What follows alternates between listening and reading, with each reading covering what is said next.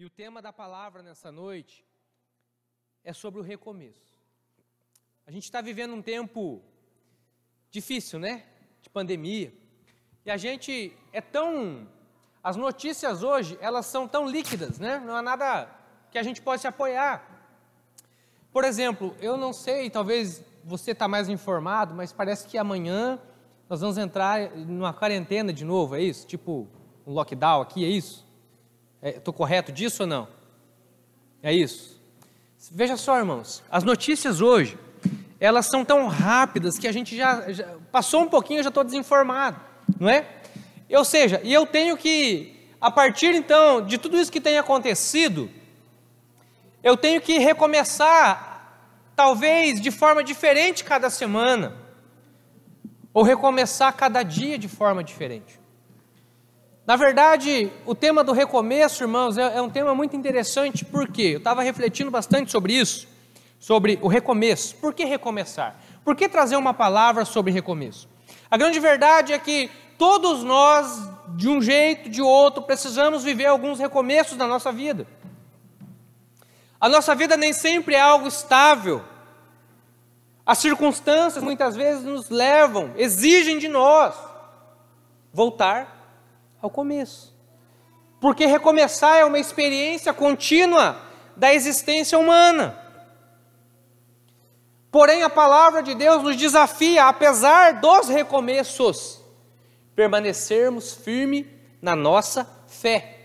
Que vê só, nem todo recomeço, porque a palavra recomeço muitas vezes a gente junta essa palavra é, é, ao fracasso, não é verdade? Mas nem todo recomeço está está ligado ao fracasso. Por exemplo, né? O irmão Ney, né? o irmão Ney está aqui essa noite, né? O irmão Ney está recomeçando, né, Ney? Amém? E ele está recomeçando porque algo bom aconteceu na vida dele, né? O irmão Ney se aposentou, né? Depois de quantos anos de trabalho, irmão? 30 anos de trabalho, né? Então agora ele fala, pastor, agora eu tenho tempo para poder curtir, para poder viajar, para poder servir mais ao Senhor.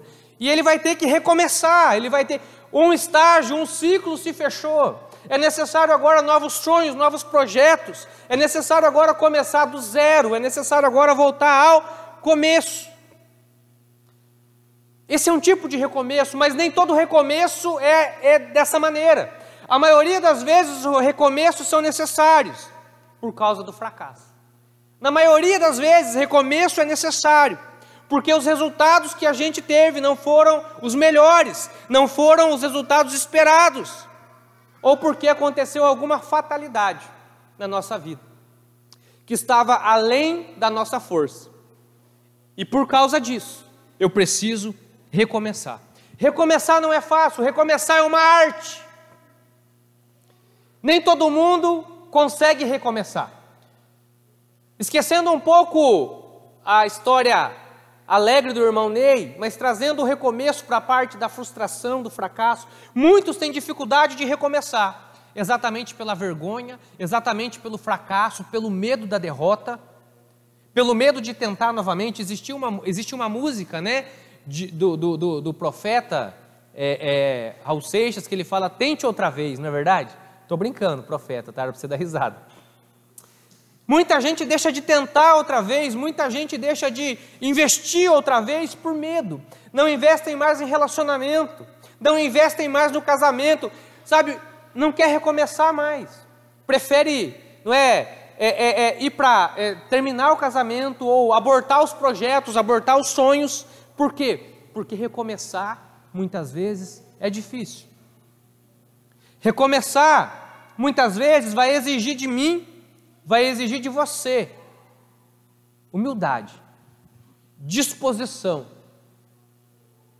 Vai exigir de nós aquilo que talvez a gente não esteja muito disposto a pagar. Por isso que recomeçar é muito difícil. Né? Por isso que diante de muitos fracassos as pessoas permanecem no fracasso, permanecem na derrota. Por quê? Porque elas temem recomeçar. Tentar novamente sempre vai ser um grande desafio. Nessa noite, eu quero falar do recomeço em duas perspectivas. Eu primeiro eu quero falar na perspectiva do erro. na perspectiva da frustração, na perspectiva da falha, na perspectiva de que eu preciso recomeçar porque eu escolhi um caminho errado, porque eu escolhi e tomei decisões erradas. E eu quero falar também do recomeço que é, que é ocasionado pela fatalidade da vida, ou seja, eu não decidi, mas a vida convergiu para isso. Então agora eu preciso recomeçar ou ficar na derrota, no fracasso. O Senhor Deus, eu tenho convicção, Ele quer inspirar você nessa noite, Ele quer te encorajar a não desistir de recomeços na sua vida. Amém? Eu não sei o que você está vivendo. Eu não sei se de repente eu vou estar falando para você nessa noite porque você tomou decisões erradas e precisa recomeçar. Ou porque talvez você está vivendo o vitimismo das circunstâncias da vida e por isso está com medo de recomeçar. Primeiro eu quero falar sobre o recomeço depois de um erro. E para isso eu quero ler um texto.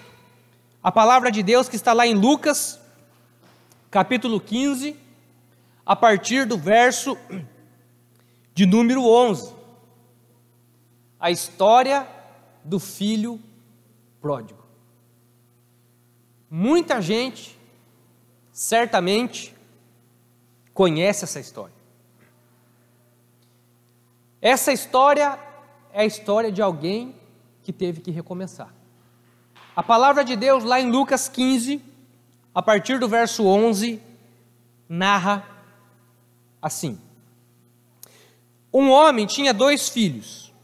O mais novo disse ao pai: Pai, quero a minha parte da herança. Assim ele repartiu a sua propriedade entre eles. Não muito tempo depois, o filho mais novo reuniu tudo que tinha e foi para uma terra distante e lá ele desperdiçou seus bens, vivendo irresponsavelmente. Depois de ter gasto tudo, houve uma grande fome em toda aquela região, e ele começou a passar necessidades. Por isso foi empregar-se com um dos cidadãos daquela região, que o mandou para o campo a fim de cuidar dos porcos. Ele desejava encher o estômago com as vagens que os porcos comiam, mas ninguém lhe dava nada. Caindo em si, ele disse: Quantos empregados de meu pai têm comida de sobra e eu aqui morrendo de fome? Eu me porei a caminho e voltarei para meu pai e lhe direi: Pai, pequei contra o céu e contra ti, eu já não sou digno de ser chamado teu filho.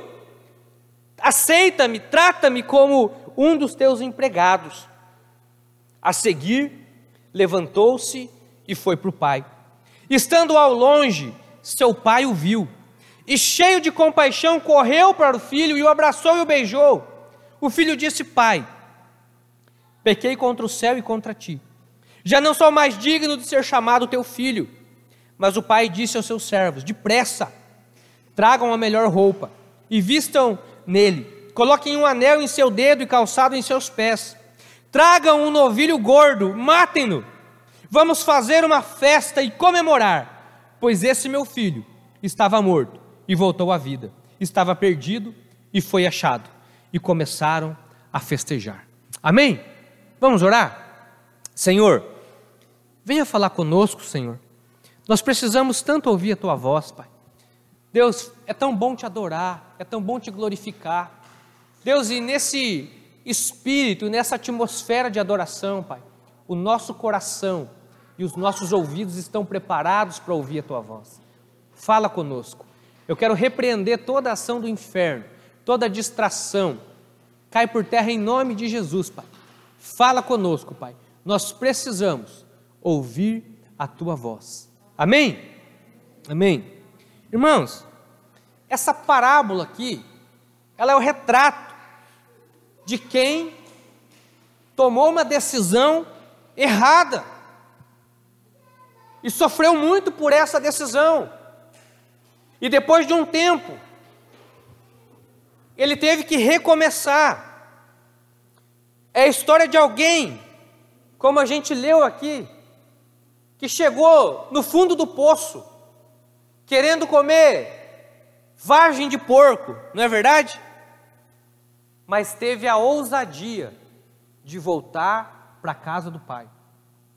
Irmãos, Muitos conhecem essa parábola. Eu fico imaginando a crise que esse rapaz entra. Irmãos, quando ele pede a parte da herança dele, ele está dizendo que ele já não considera o pai dele. No coração dele, ele já matou o pai dele. Eu não sei se aquela família tinha problemas de relacionamento. Eu não sei como o pai tratava o filho, mas pelo que o texto indica, era um bom pai que amava os filhos. Mas nada estava bom para aquele menino. E ele então toma a decisão, e pródigo é gastador, né? Pródigo é alguém que desperdiça. Então ele pega o que ele tem, ele, ele desconsidera o pai, ele desconsidera a família, ele acha que ele pode viver por si só, de forma independente do pai, e ele vai. E ele começa a gastar todos os bens e recursos que ele tem, ao ponto de chegar no fundo do poço, né? e se encontrar lá desejando comer a lavagem dos porcos. Irmão, eu fico imaginando a crise desse menino. Porque ele tomou a decisão, e agora eu fico imaginando, fazendo uma cena mental aqui, esse menino sentado no chiqueiro, quem conhece chiqueiro, né? Quem conhece chiqueiro? Sentado no chiqueiro. Cheiroso chiqueiro ou não? Hum? A princípio, quando a gente chega no chiqueiro, a gente tem ânsia de vômito, não é verdade? Depois, com o tempo ali, eu acho que a gente vai se acostumando com aquele cheiro e as coisas normalizam. Ele sentado ali, olhando os porcos, desejando aquela lavagem de porco, e de repente ele lembra que na casa dele está tudo em ordem. Na casa dele tem abundância, na casa dele tem comida, ele está passando fome, ele está desejando lixo, mas na casa dele tem um melhor.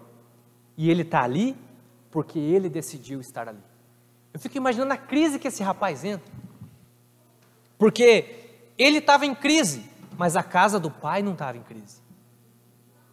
Ele estava vivendo uma situação difícil, mas a casa do pai não estava vivendo essa situação difícil. E esse rapaz, então, ele começa a entrar ali em alguns dilemas, não é? Por quê? Naquela situação, ele lembra da casa do pai, mas ao mesmo tempo que ele lembra da casa do pai, ele lembra que voltar para a casa do pai, fracassado, é motivo de vergonha.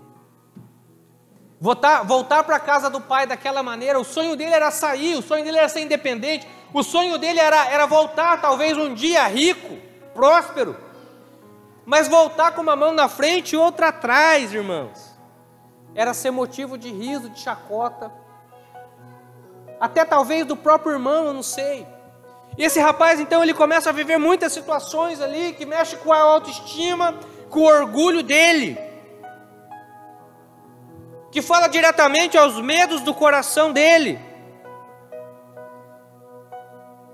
E esse, isso, essa crise, esses pensamentos que rondam o filho pródigo, é só uma parábola certamente também rondam o teu e o meu coração. Quando a gente tem que recomeçar e a gente sabe que a gente tem que recomeçar por causa dos nossos próprios erros. Percebe? Ninguém obrigou ele a sair da casa do pai. Ele saiu da casa do pai com as suas próprias pernas. Agora, longe da casa do pai, ele percebe que ele vai ter que enfrentar grandes obstáculos, que não estão fora dele, mas estão dentro dele. Vergonha, medo, frustração, autoestima. Porém, esse rapaz, ele volta. A gente conhece o final da história. Ele volta, ele vence esses obstáculos, amém? Ele volta para casa. Esse rapaz, não é? Ele decide no coração dele que nada ia impedir ele de viver um começo, e ele estava disposto até mesmo a ser um empregado na casa do pai. Ele não fazia questão nenhuma do anel no dedo, autoridade. Ele não fazia nenhuma, nenhuma questão das roupas novas, não é pertencente à família. Não, ele só queria estar no lugar para começar de novo. Ele decide isso no coração dele. Ele toma, não é, essa decisão de vencer a vergonha. Eu quero falar primeiro sobre a história desse rapaz, mas antes disso, toda vez que eu estiver falando dele, eu vou estar falando a você. Talvez na sua vida você tomou decisões erradas. Você está onde você está, porque você tomou as decisões erradas. Mas nessa noite Deus quer te dar um recomeço. Nessa noite Deus quer que você não olhe para a vergonha. Deus não quer que você não olhe para as frustrações ou para aquilo que você imagina que as pessoas vão pensar a teu respeito. Mas Deus quer que assim como o filho pródigo voltou para casa, que você também decida recomeçar. Sem orgulho,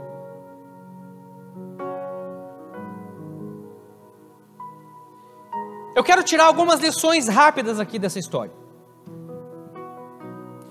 Se por acaso você percebe que na sua vida você precisa recomeçar, porque você errou, porque você tomou decisões erradas.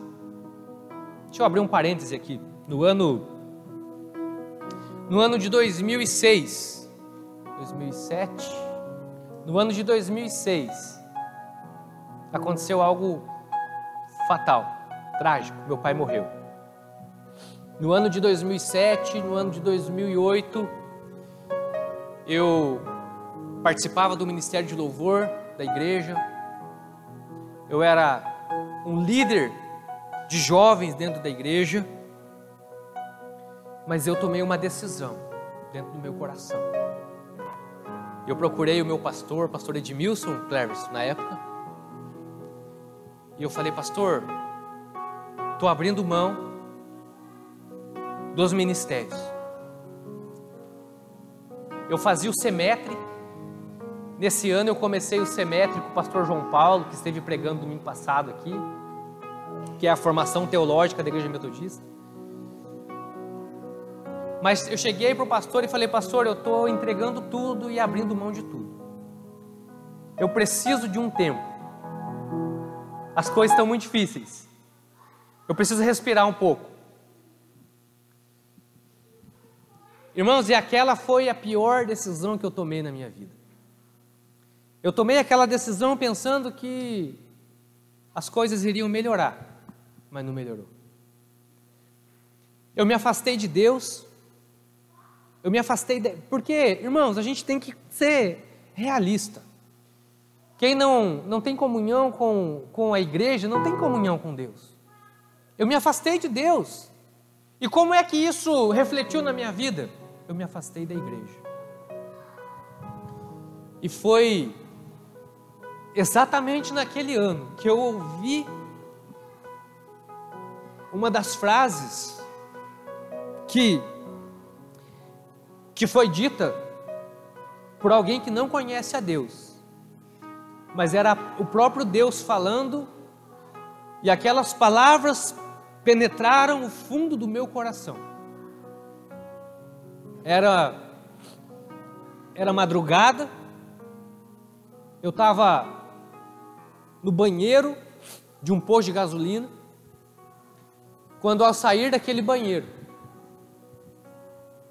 alguém olha para mim e diz assim: Rodrigo, você aqui, mas você não é crente? Esse não é lugar para você. Irmãos, naquele momento, eu me senti pior, talvez, eu não sei o sentimento do filho pródigo. Mas aquela, aquelas palavras vindo daquela pessoa foram uma faca que atingiu o fundo do meu coração. São palavras que eu nunca vou me esquecer,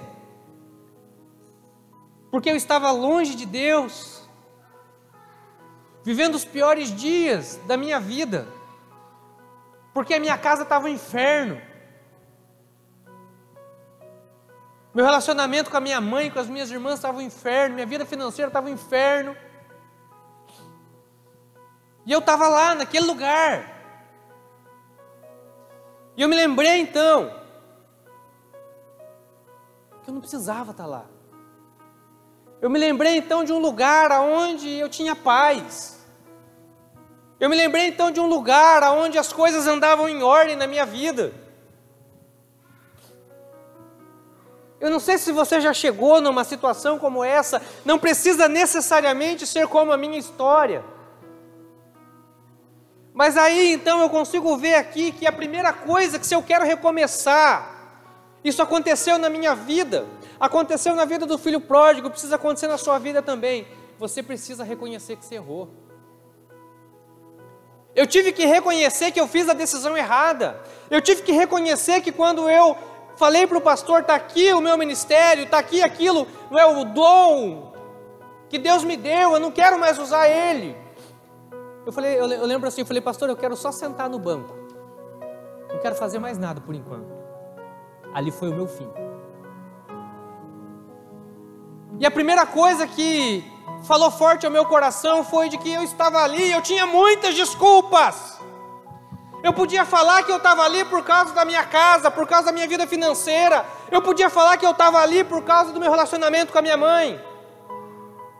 Mas lá no fundo eu sabia que eu só estava naquele lugar por causa das minhas próprias decisões, por causa dos meus próprios erros.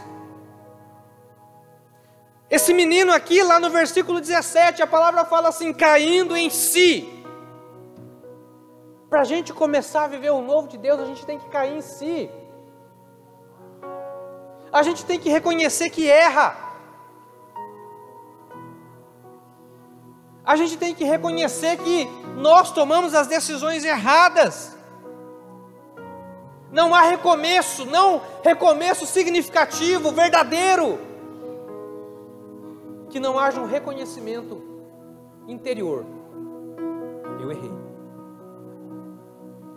Um dos textos mais lindos da Bíblia é o texto de Davi. Eu amo o texto de Davi. Davi peca. Ele deseja Betseba, adultera com Betseba, mata Urias, manda mentir, faz um rolo. A vida desse homem vira uma desgraça, a vida de Davi. Davi, o homem segundo o coração de Deus. Passa um tempo, Natan, o grande profeta Natan, vai ter com Davi.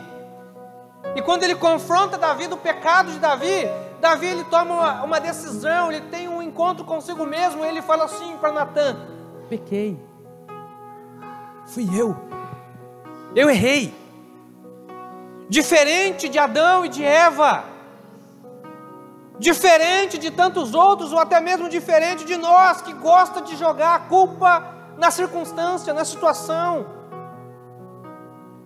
Foi a mulher, foi a serpente, Davi fala: não, não foi Betseba quem se insinuou, fui eu, eu que pequei, eu que errei. Quando eu começo a reconhecer os meus próprios erros, abre-se a porta para que uma nova história seja escrita na minha vida. Quando eu começo a olhar minha vida e começo a ver que só estou onde estou por causa das minhas decisões, uma nova porta se abre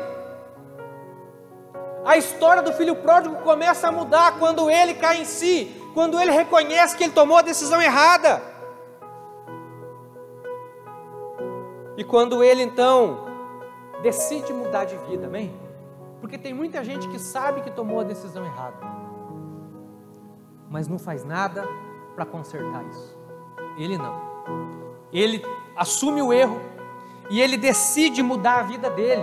O versículo de número o versículo 18 a 20 diz assim: Eu me porei a caminho e voltarei para o meu pai, e vou reconhecer diante do meu pai: pequei contra o céu e contra ti, não sou digno de ser chamado teu filho, trata-me como um dos teus empregados. A seguir, levantou-se e foi para o pai. Nada acontece na minha e na tua vida sem uma decisão corajosa. Tem muita gente que sabe que tomou decisão errada. Tem muita gente que sabe que está onde está por causa das decisões que tomou. Mas não tem feito nada para que isso mude. E deixa eu dizer, eu e você nós não podemos reclamar daquilo que nós toleramos. Se nós toleramos algumas coisas em nossa vida, nós não podemos reclamar. Na verdade, nós não podemos reclamar nunca porque Deus não gosta de murmuração. Amém? Deus é um Deus abençoador. Amém? Aleluia. Preste atenção. Ele não somente reconheceu os erros, mas ele toma a decisão de mudar. Certa vez eu vi alguém dizendo assim que alguma é, uma pessoa ela decidiu pular da ponte. E sabe o que aconteceu? Não aconteceu nada. Ela só decidiu, mas não foi. Tem muita gente que reconhece que está errado. Tem muita gente que sabe que está errado. Mas não faz nada para que as coisas mudem. Aquele menino, ele decidiu começar de novo. Ele decidiu voltar para o lugar onde ele era honrado. Ele decidiu voltar para o lugar onde ele, onde ele era amado, onde ele era cuidado. Ele decidiu, tá certo, isso ia envolver muitas coisas. O orgulho, o medo. O medo, será que meu pai vai me aceitar? O medo, como é que vai ser quando eu chegar lá? Será que ele vai me aceitar como empregado mesmo? Que tipo de serviço ele vai me dar? Talvez o pior. Olha só quanta coisa. Mas ele decidiu que ele queria viver um recomeço na vida dele. E esse recomeço, meu irmão, não seria naquele chiqueiro. Esse recomeço seria na casa do pai. Ele prepara até um discurso bonito para falar com o pai, percebe isso? Ele prepara um discurso, ele vai, não é? À medida que ele vai caminhando de volta para casa, ele vai preparando aquele discurso, por quê? Porque ele está decidido, ele não vai voltar para trás. E por que ele está decidido, irmãos? Porque ele sabe do amor do Pai. Sabe, muita gente prefere ficar na frustração, muita gente prefere ficar onde está, lamentando, parado, reclamando por quê? Porque muitas vezes não conhece o amor do pai. Não conhece o pai que tem. Esse menino, ele sabia que o pai amava. Ele conhecia o amor do pai. Olha só, o versículo de número 20 ao 24 diz assim: Estando ainda longe, seu pai o viu e, cheio de compaixão, correu para o seu filho, o abraçou e beijou. E o filho lhe disse: Pai, eu pequei contra o céu e contra ti. Ó, o discurso que ele veio preparando no caminho, né? Não sou digno de ser chamado seu filho. Mas o pai, irmãos, esse mas o pai, está dizendo o seguinte: o pai não queria ouvir, o pai não estava hum, prestando atenção no que o menino estava falando. Ó, mas o pai disse aos seus servos: tragam depressa a melhor roupa, vistam nele, coloquem anel no seu dedo, calçado nos seus pés, tragam um novilho gordo, matem-no, vamos fazer uma festa e comemorar, porque o meu filho estava morto e reviveu, estava perdido e foi achado. Amém?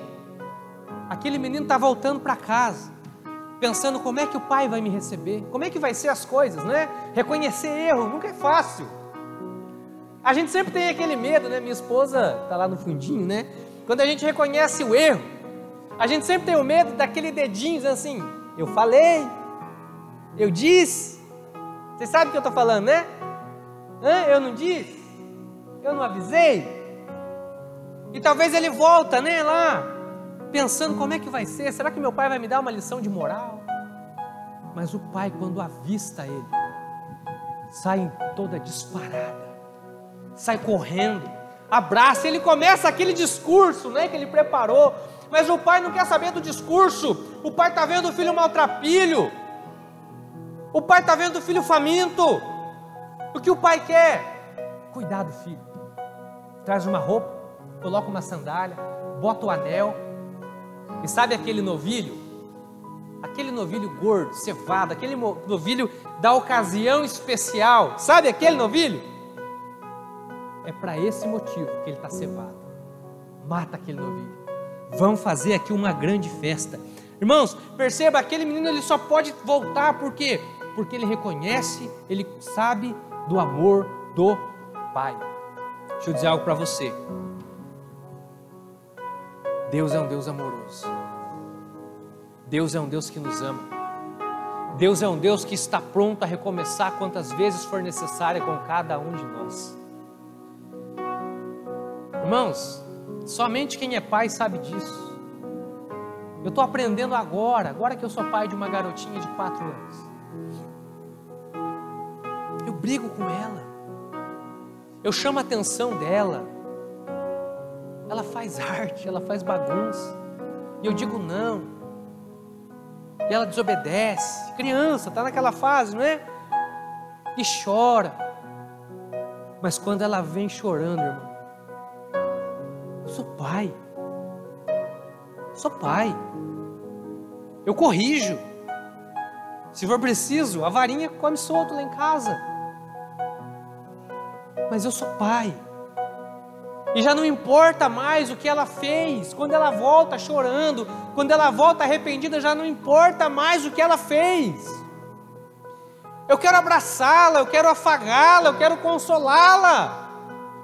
Eu não quero ficar apontando o dedo para ela e dizendo que eu disse, que eu falei, não. Sabe, ela está andando na guia e você fala, filha vai cair, filha vai cair, ela continua andando na guia, ela cai. E aí ela vem chorando, eu vou ficar negando o amor. Cuidado para dizer, o papai disse. Perceba, se você tem errado, se você tem tomado decisões erradas na sua vida, hoje é noite de recomeço, é tempo de você voltar atrás. Talvez você, como eu, um dia abandonou seus ministérios, abandonou seu dom, seu chamado, que servia a Deus só de banco, como eu um dia. E disso não foi muito legal.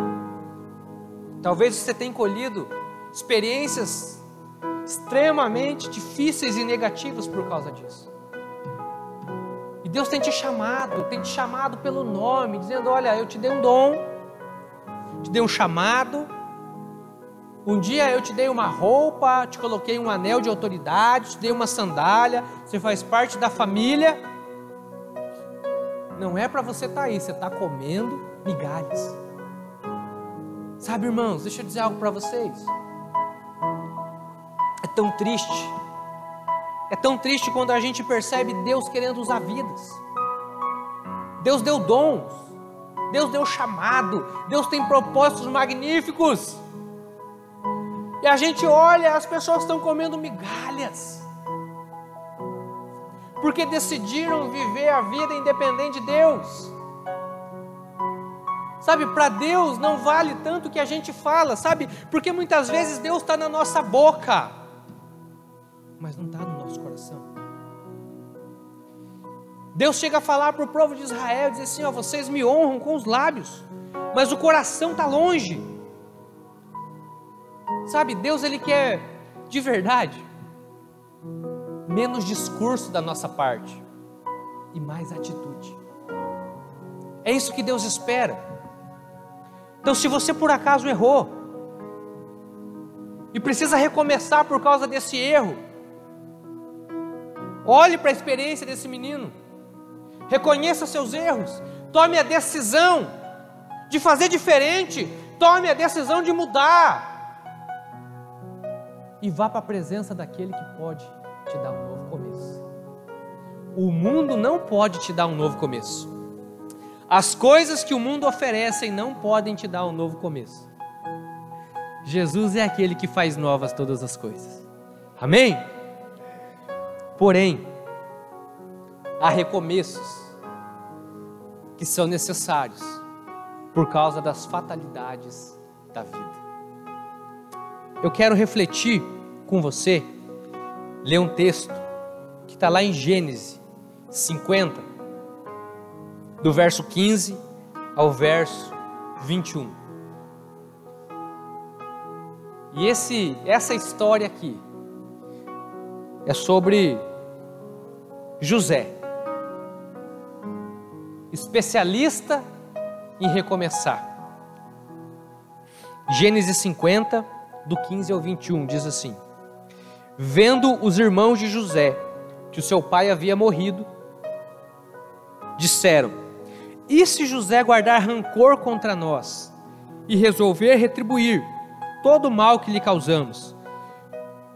Então mandaram um recado a José dizendo: antes de morrer, o teu pai nos ordenou que te disséssemos o seguinte: Peço-lhe que perdoe os erros e pecados dos seus irmãos, que o trataram com tanta maldade. Agora, pois, perdoa os pecados dos servos de Deus, do Deus de teu pai. Quando recebeu o recado, José chorou. Depois vieram seus irmãos, postaram-se diante dele e disseram: Aqui estamos, somos teus escravos. José, porém, lhes disse: Não tenham medo. Estaria eu no lugar de Deus? Vocês planejaram o mal contra mim, mas Deus o tornou em bem. Porque para que hoje fosse preservada a vida de muitos. Por isso não tenham medo. Eu sustentarei você e seus filhos. E assim os tranquilizou e lhes falou amavelmente. Amém? Irmãos, existem as fatalidades da vida, aquela circunstância que está além da gente, que não se trata da minha decisão, mas que muitas vezes se faz necessário novas atitudes e novos recomeços. Existem dois tipos de gente no mundo. Né? O primeiro tipo de gente é aquela que tem a capacidade incrível de se reinventar, de pegar o fracasso, não é, e trabalhar o fracasso e tornar o fracasso em oportunidade.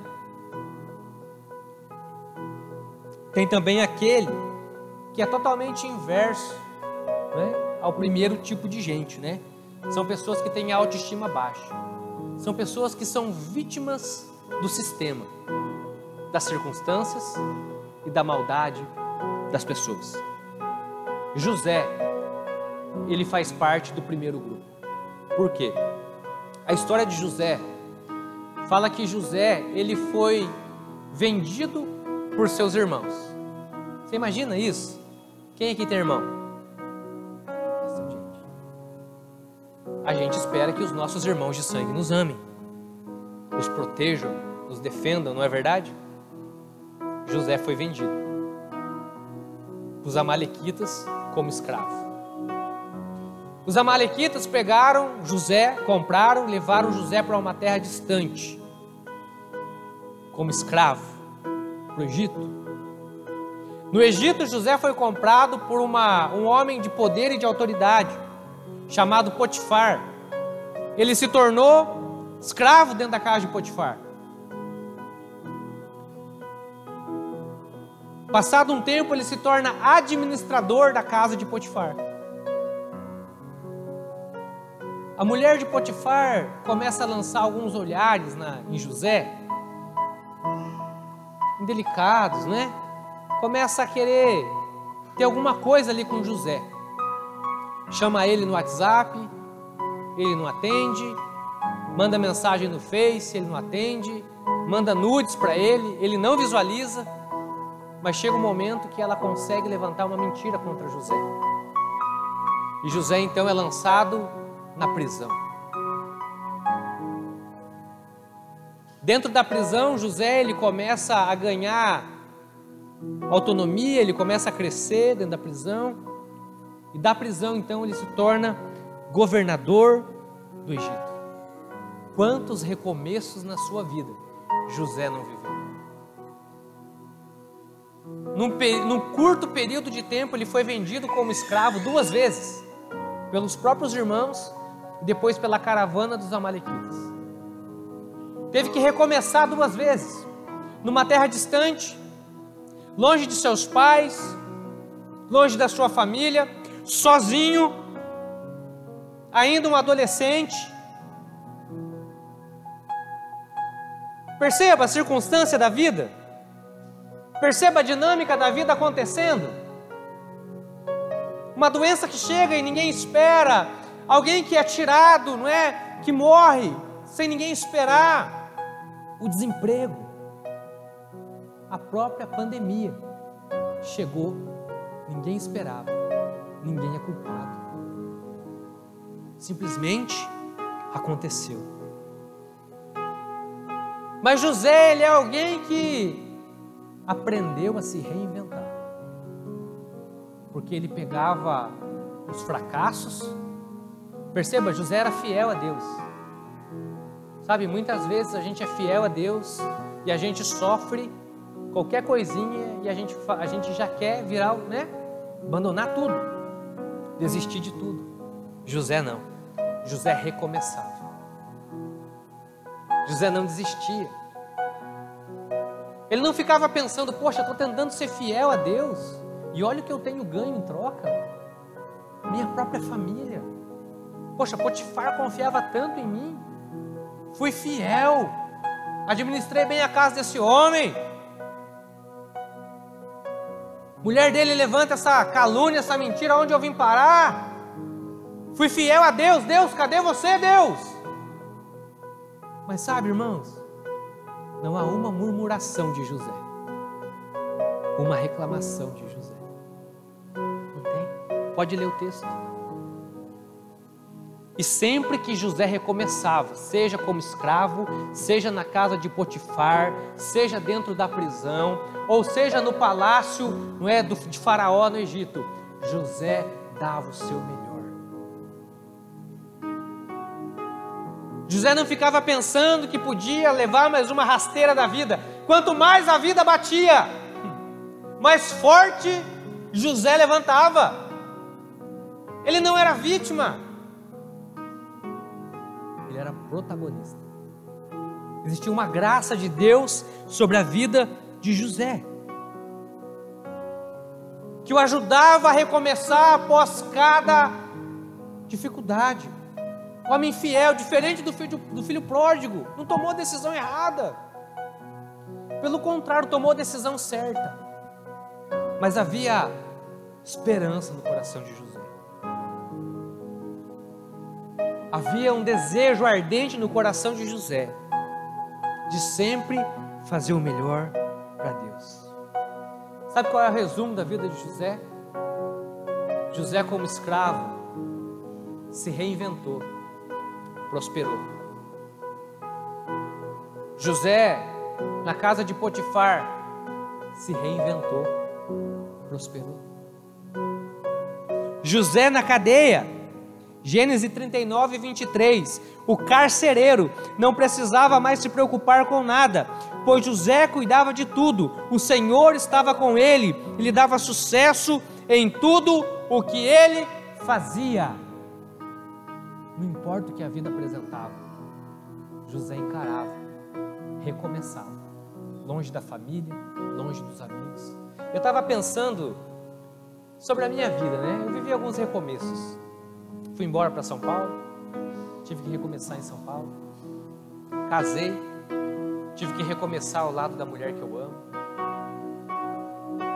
Fui designado pastor em Matinhos, tive que recomeçar em Matinhos. Literalmente, cada, uma desses, cada um desses momentos foram recomeços, novas amizades, novas oportunidades. Choramos em alguns momentos. Já perdeu alguém que você ama muito? Perdi meu pai. A vida me assaltou disso. Mas eu olho para a vida de José. Esse homem só prosperava esse homem, ele tinha o dom de recomeçar sem reclamar. Ele tinha o dom de recomeçar sem estar magoado. E, e é exatamente sobre isso, isso que me chama a atenção na vida de José. A vida batia muito nele, mas ele não deixava ter uma raiz de amargura dentro do seu coração. Muito tempo se passa. Josué agora é José agora é governador do Egito. E é exatamente esse momento que nós estamos lendo aqui. O, o texto. O pai de José morreu, os irmãos estão com medo. Por quê? Porque eles sabem que tudo isso que José viveu na vida dele começou com eles intentando mal. Você já sofreu injustiça? Quem já sofreu injustiça? Começou com uma injustiça que ele viveu. E a partir daquela injustiça, José foi vivendo tantas outras injustiças. Mas José sempre foi um homem íntegro. E eles falaram: agora o pai morreu. Agora, agora José vai se vingar da gente. Agora José vai derramar o cálice da vingança. Então é o texto que a gente leu, eles falam assim: olha, papai pediu para você perdoar a gente. Papai pediu, não é? Para que você reconsidere. Irmãos, preste atenção. Que propósito é esse da vida de José? José, ele enxergava, ele conseguia se submeter aos processos da vida sem se magoar. Ele conseguia se submeter aos processos da vida de forma tão submissa.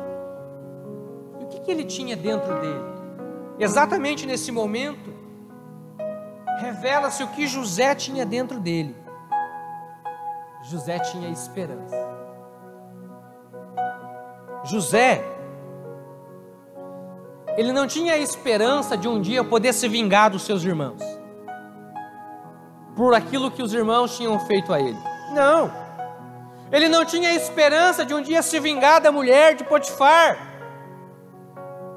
Ou talvez se vingar dos ismaelitas que venderam ele para o Egito. Não. A esperança de José era fazer a vontade de Deus. Era agradar a Deus, porque a vida de José não desagradou a Deus. José era alguém que queria e levava Deus a sério na sua vida. E sabe, irmão, deixa eu dizer algo para você. Essa foi a esperança de José. Ele nunca teve a esperança de ser um grande interpreta, é, é, interpretador de sonhos no Egito.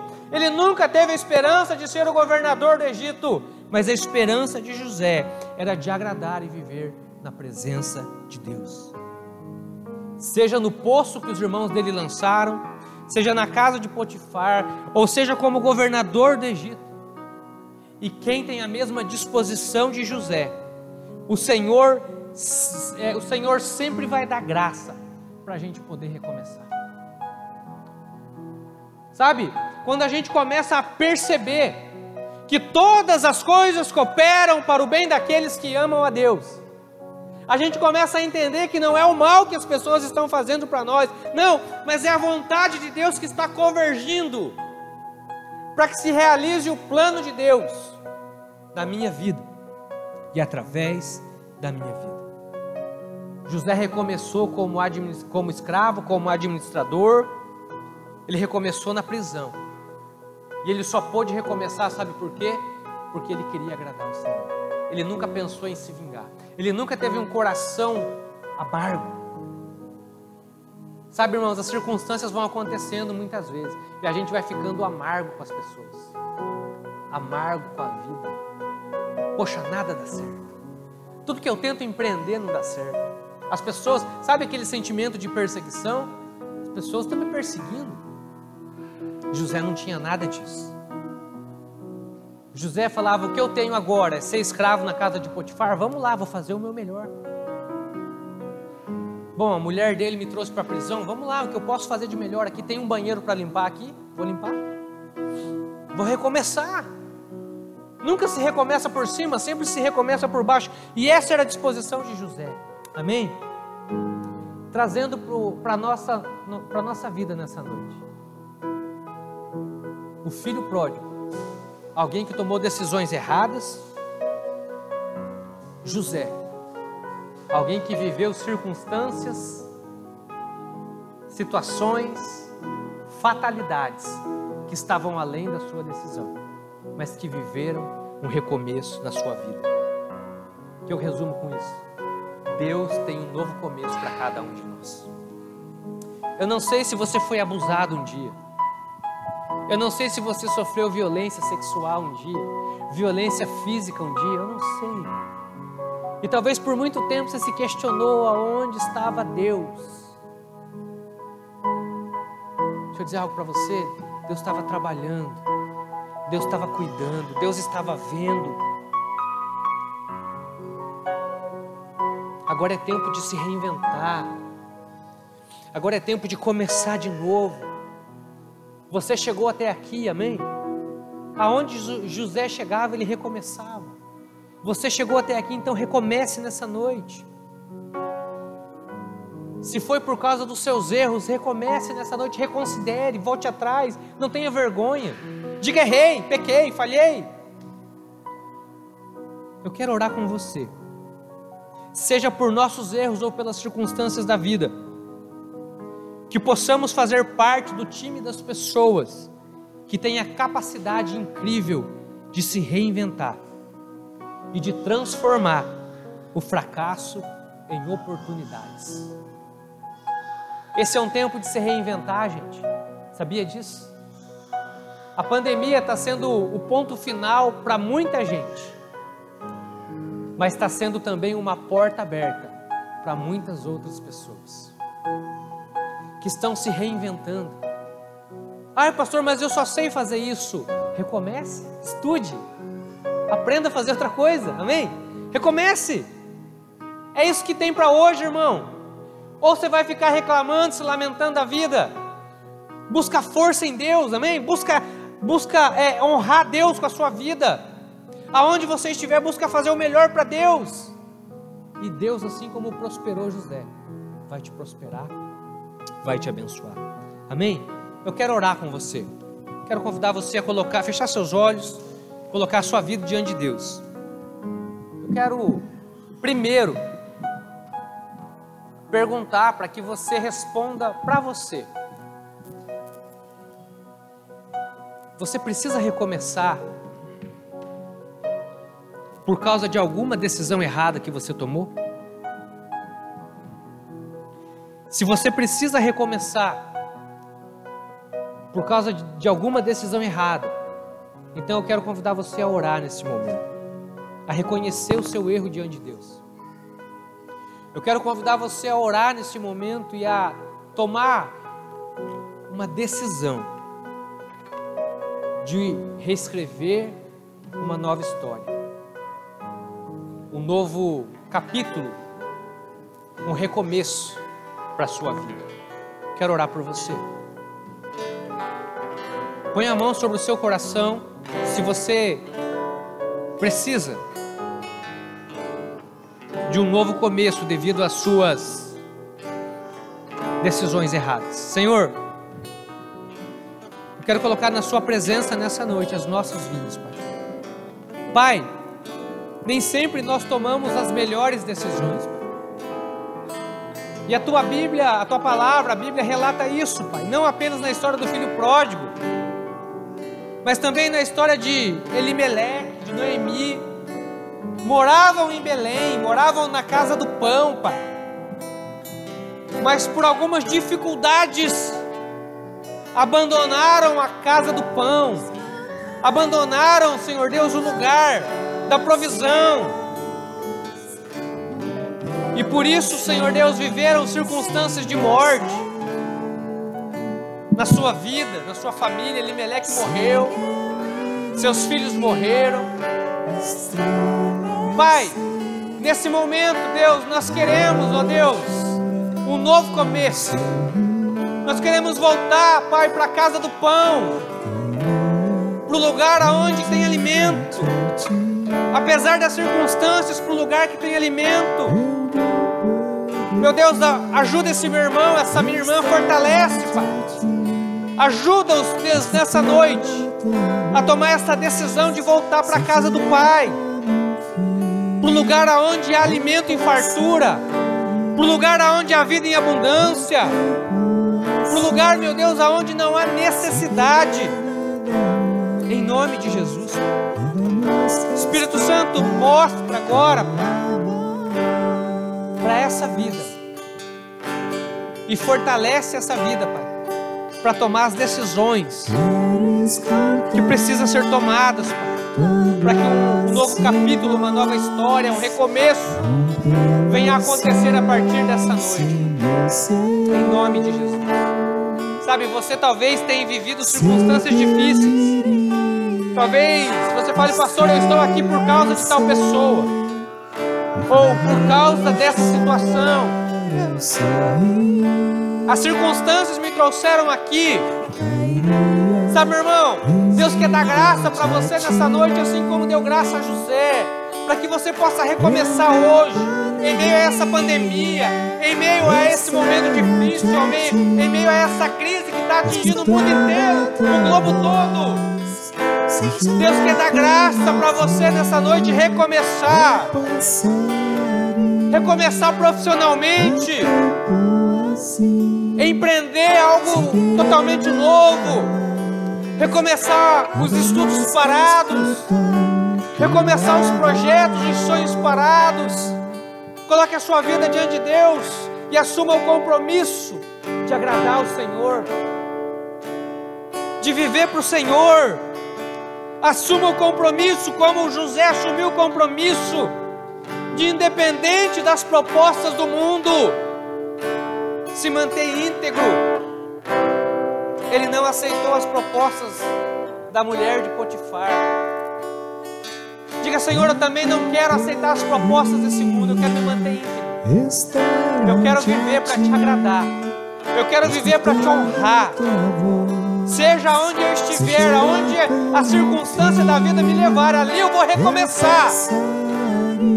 E eu vou transformar, seja o deserto que for, com a tua presença, com a tua graça, num manancial de vida. Espírito Santo, toca agora essas vidas, fortalece, ajuda-os, dá criatividade para empreenderem, para começarem algo novo, Pai. Em nome de Jesus, tira a lamentação, a murmuração, a reclamação, a amargura, tira o vitimismo, tira as frustrações desses corações. Em nome de Jesus, que nessa noite esse meu irmão, essa minha irmã venha entender que todas as coisas, todas, cooperam para o bem daqueles que te amam, para aqueles que foram chamados segundo o teu propósito, a tua vontade, em nome de Jesus. Amém? Amém, meu irmão? Que você possa manter essa firme convicção, essa firme esperança no teu coração de recomeçar. O nosso Deus é um Deus de recomeço, o nosso Deus é um Deus de coisas novas, amém? Por isso, recomece. Recomece. Que hoje seja um marco da sua vida, de um recomeço, amém? De daqui para frente você viver uma virada, uma virada na sua vida, em nome?